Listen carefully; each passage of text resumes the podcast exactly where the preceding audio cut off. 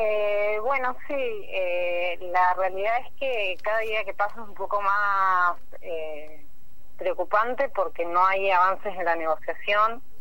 Eh, nosotros esto ya lo veníamos planteando hace tiempo, de que si bien las, las trabajadoras eh, están dispuestas a,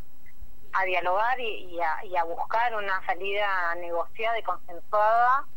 eh, las autoridades parecen eh, descansar en una salida represiva, porque son eh, las mismas autoridades las que iniciaron eh, y, empujaron las causas penales, eh, o bien están jugando a un desgaste eh, teniendo en cuenta de que la, las trabajadoras eh, no perciben sus salarios hace cinco meses e incluso les deben el mes de abril que todavía al día de hoy no se los han abonado. En ese sentido, y teniendo en cuenta también eh, que, que mañana sesiona nuevamente el Consejo Superior y, y los estudiantes y la multisectorial eh, han decidido movilizar en el día de ayer, eh, habíamos intentado una comunicación eh, con el vicerrector Mataine, eh, le propusimos concretamente un acercamiento al diálogo. Eh,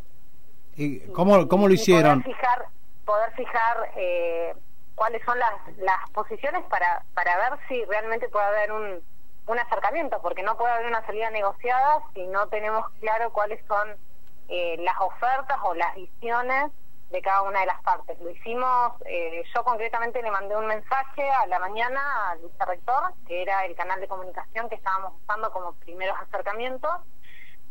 y bueno, concretamente le planteaba esto, la posibilidad de un acercamiento y, le manifestaba la preocupación. Eh, el vicerrector me contestó de una manera bastante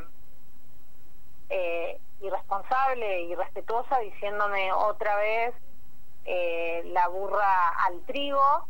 Eh, y, se limitó solamente a esa respuesta, con lo cual eh, dejó en claro la falta de seriedad con la que se están trata tratando con la cual están abordando el conflicto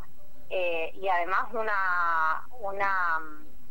un cierre de, de, del canal de diálogo, ¿no? O sea, decir cómo se puede dialogar con una persona que se te está burlando cuando le claro. estés eh, dialogar.